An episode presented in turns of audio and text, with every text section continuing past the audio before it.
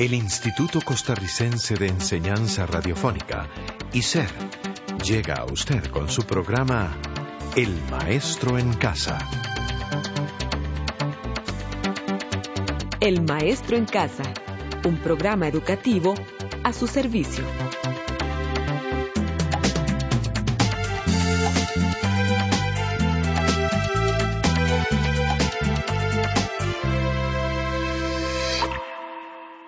Hola estimados amigos o amigas del grupo de matemáticas Zapandí. Es un honor estar con todos ustedes. Hola Cristina. Hola Edgar. Y a ustedes estimados amigos, muchas gracias por sintonizarnos. Cristina, la semana anterior estudiamos todo lo referente al conjunto de los números reales. Nosotros, en nuestro programa, hablaremos sobre la existencia del conjunto de los números irracionales y mencionaremos a algunos de estos números por su importancia y su uso cotidiano. De verdad que el número pi es muy útil para todo. Si queremos poner una llanta a un carro, preguntamos ¿cuál es el diámetro? Si ponemos un mantel sobre una mesa redonda, también preguntamos ¿cuál es la superficie? Y ni que hablar del número E o número neperiano, sobre todo ahora que van y vienen naves espaciales a la atmósfera, este es fundamental. Es muy útil para hacer cálculos numéricos y así establecer las distintas órbitas. El uso de los números pitagóricos también es básico en las construcciones de edificios, puentes y otras cosas más, sobre todo porque las medidas no siempre son exactas. Claro está, no son exactas estas medidas porque lo que se quiere es precisión. Esto va en los detalles que debe tener una pieza o bien una superficie en particular. Es maravilloso cómo a través del tiempo se han creado sistemas de numeración y dotado al sistema decimal de tanta flexibilidad para interpretar los hechos que la naturaleza o el desarrollo científico ha construido.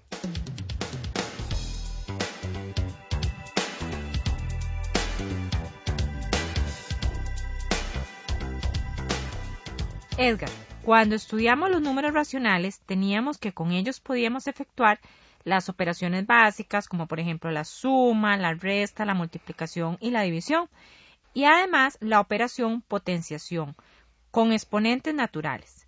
Se me viene a la mente la siguiente pregunta.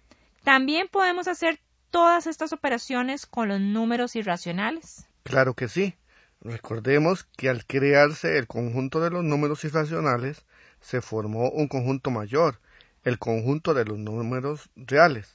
Esto, ahora nos permite manipular números racionales con números racionales, números irracionales con números irracionales o bien números racionales con números irracionales. Si realizamos operaciones con solo números racionales, me parece que vamos a obtener números racionales. Y si realizamos operaciones solo con números irracionales, vamos a obtener números irracionales. ¿Qué ocurre si se mezclan ambos tipos de números, racionales e irracionales?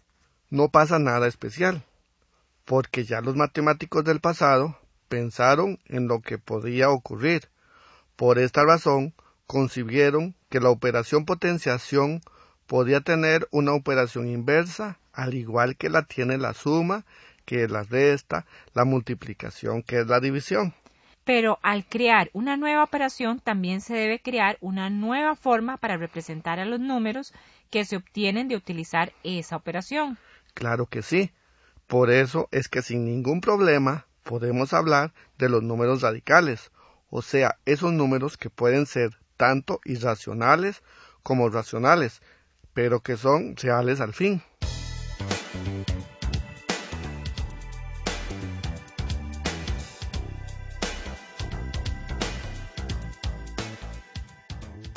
Edgar, ¿cómo se logró esto? Ellos, los matemáticos, pensaron que la radicación es la operación inversa de la potenciación cuando consideraron a la potencia a a la n igual a b. Se les ocurrió que un radical debería tener la forma a igual una v, una n pequeña y una b. Esta expresión se lee como a es igual a la raíz enésima de b donde el símbolo, la V, la N pequeña y la B es el radical. La letra B es el radicando. La N es el índice y la a es la raíz. Me imagino que un radical también puede llevar coeficientes que formen parte de él. También. Un ejemplo es 5, la v, la n pequeña y la b. El coeficiente es el número 5 y se lee 5 raíz enésima de b. Cuando hablamos del radical 5 raíz enésima de b, me parece que estamos hablando de un radical cualquiera. Es cierto, para conseguir un radical particular se cambia el valor de n. Se puede cambiar por cualquier número desde el número 2 en adelante. En el caso anterior, si en lugar de la n se pone el número 2, la expresión se leería 5 raíz cuadrada de b y se escribe 5, un 2 pequeño, la v y la b. Usualmente el número 2 no se pone como índice, se sobreentiende. Y si se pone un 3 como índice, ¿cómo se lee? Se lee 5 raíz cúbica de b. Y si quisiéramos poner un 4 como índice, ¿cómo se lee? Se lee raíz cuarta de b. Y así sucesivamente. Recuerdo que la operación potenciación opera con leyes de potencias. ¿La radicación también puede trabajarse con las leyes de potencias? También, claro que debemos adaptarlas a los radicales.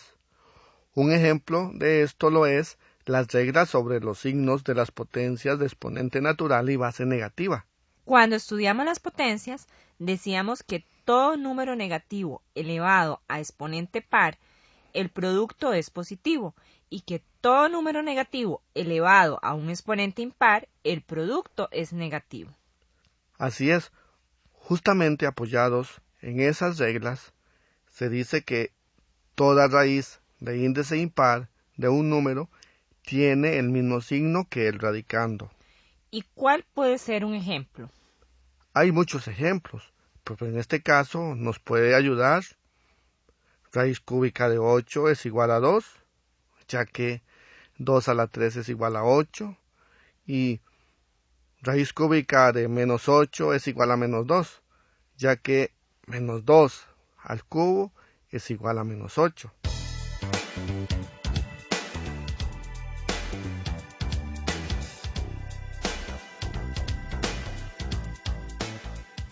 La siguiente es también otra de las reglas.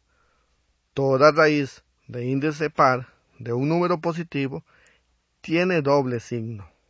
Por ejemplo, raíz cuadrada de 16 es igual a más 4 y menos 4, ya que 4 a la 2 o bien menos 4 a la 2 es igual a 16. Me imagino que las leyes de potencias también pueden utilizarse con los radicales. Así es, el producto de las potencias de igual base, por ejemplo, también funciona con los radicales. Por ejemplo, raíz cuadrada de 2 por raíz cuadrada de 2 es igual a raíz cuadrada de 2 al cuadrado. Esto es igual a raíz de 4, que es igual a 2. Qué interesante. Se multiplicaron dos números irracionales y obtuvimos un número racional. Recordemos que los matemáticos lo habían previsto antes. Otras leyes que podemos utilizar con radicales es la división de potencias, la ley para elevar a potencia una potencia. La ley para elevar a potencia un producto y también la ley para elevar a potencia un cociente. No debemos olvidar tres leyes muy importantes. La potencia de exponente cero, la potencia de exponente 1 y la potencia de exponente negativo. Claro que sí. Se me viene a la mente la siguiente pregunta. ¿Se pueden simplificar o amplificar los radicales? Claro, todo lo que se puede hacer con los números racionales también se puede hacer con los radicales. ¡Qué bien! Lo anterior se debe a que podemos multiplicar o bien dividir el índice de la raíz y el exponente del radicando por un mismo número entero. El valor aritmético del radical no varía. Edgar, ¿y cuáles ejemplos podemos mencionar a nuestro estimado amigo o amiga? Un ejemplo puede ser raíz cuadrada de 3. Como se sabe, el índice de raíz cuadrada de 3 es el número 2 y el exponente del radicando 3 es un 1.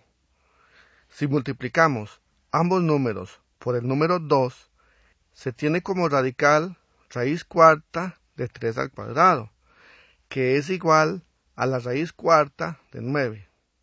En este caso, se dice que el radical raíz de 3 se amplificó dos veces.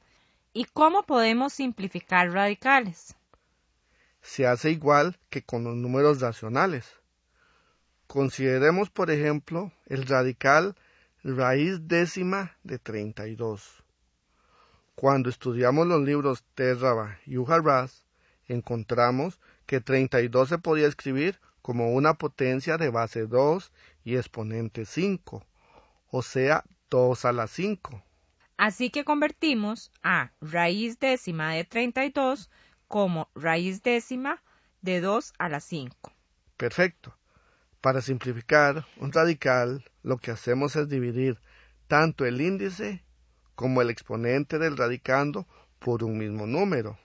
Ya sé, 10 es igual a 5 por 2 y 5 es igual a 5 por 1.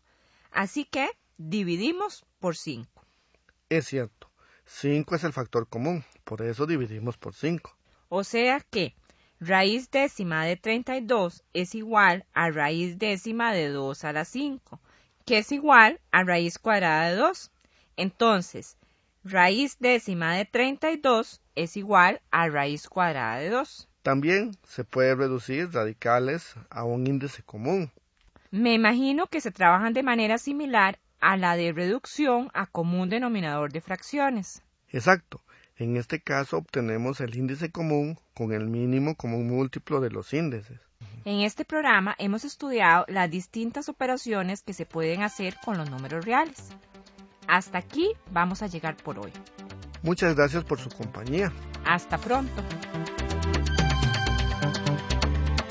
Este programa fue producido por ICER en colaboración con el Ministerio de Educación Pública.